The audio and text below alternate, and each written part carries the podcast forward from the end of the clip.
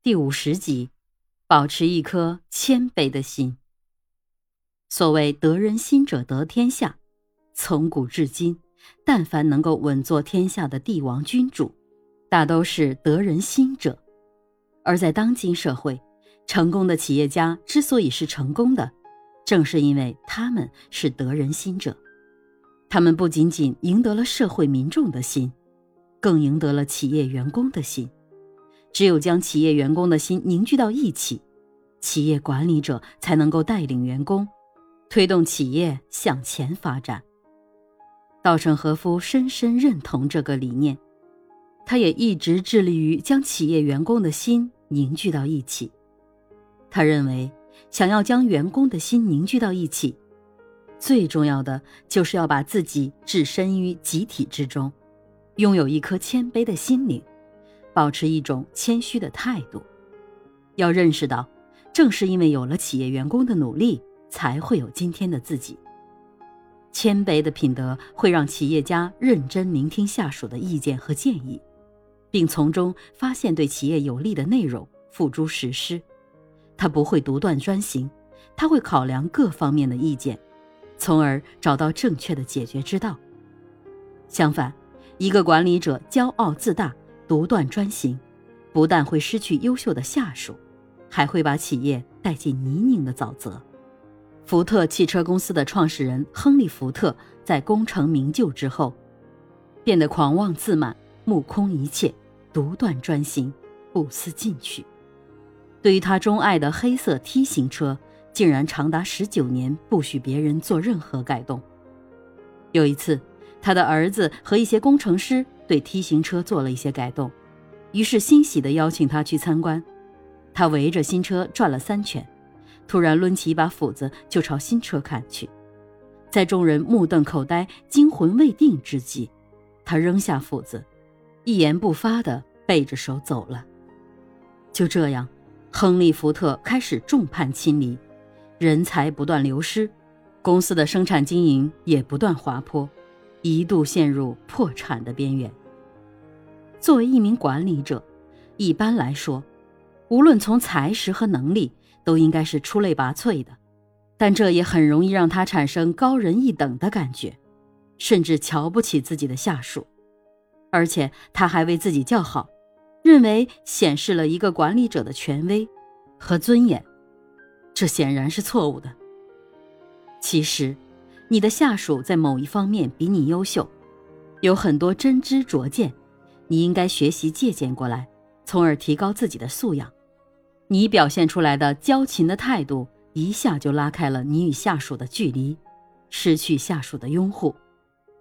相反，如果你为人谦逊，你的形象和地位不会因此受到损坏，反而会使你更加高大，更容易受到下属的爱戴和信任。你的地位也更加稳固。稻盛和夫说：“那些在权力与权威之下道德沦丧、骄矜自大的管理者，一旦身居权位，便开始堕落、傲慢不逊。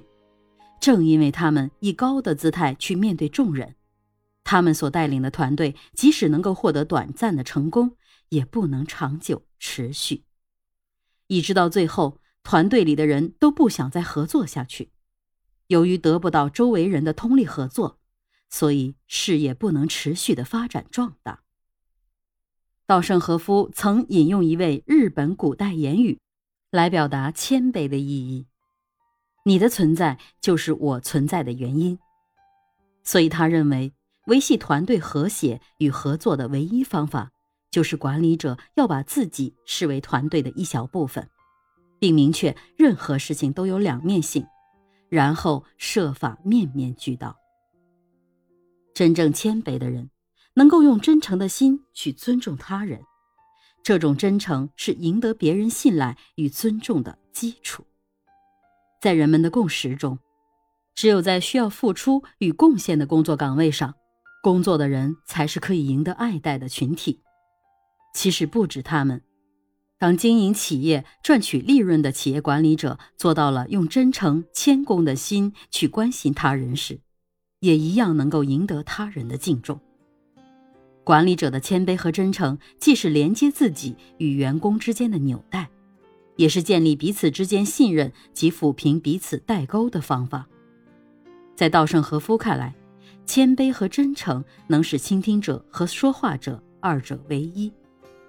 苏格拉底说：“我知道自己一无所知。”这是一种谦虚向别人学习的良好品质。在“学习”二字面前，任何人都是学生。同时，任何人都是老师。管理者要忘记自己的身份，放下架子，完全从学习的角度出发，向比自己更知识渊博的人学习。鲁迅先生曾说过：“夹起尾巴做人”，意思就是做人应该谦虚而谨慎，特别是要戒气骄心躁。其实做领导也是一样，许多人做领导很是得意。但从实际做领导这个角度想，恐怕怄气的时候更多一些，得意少一些。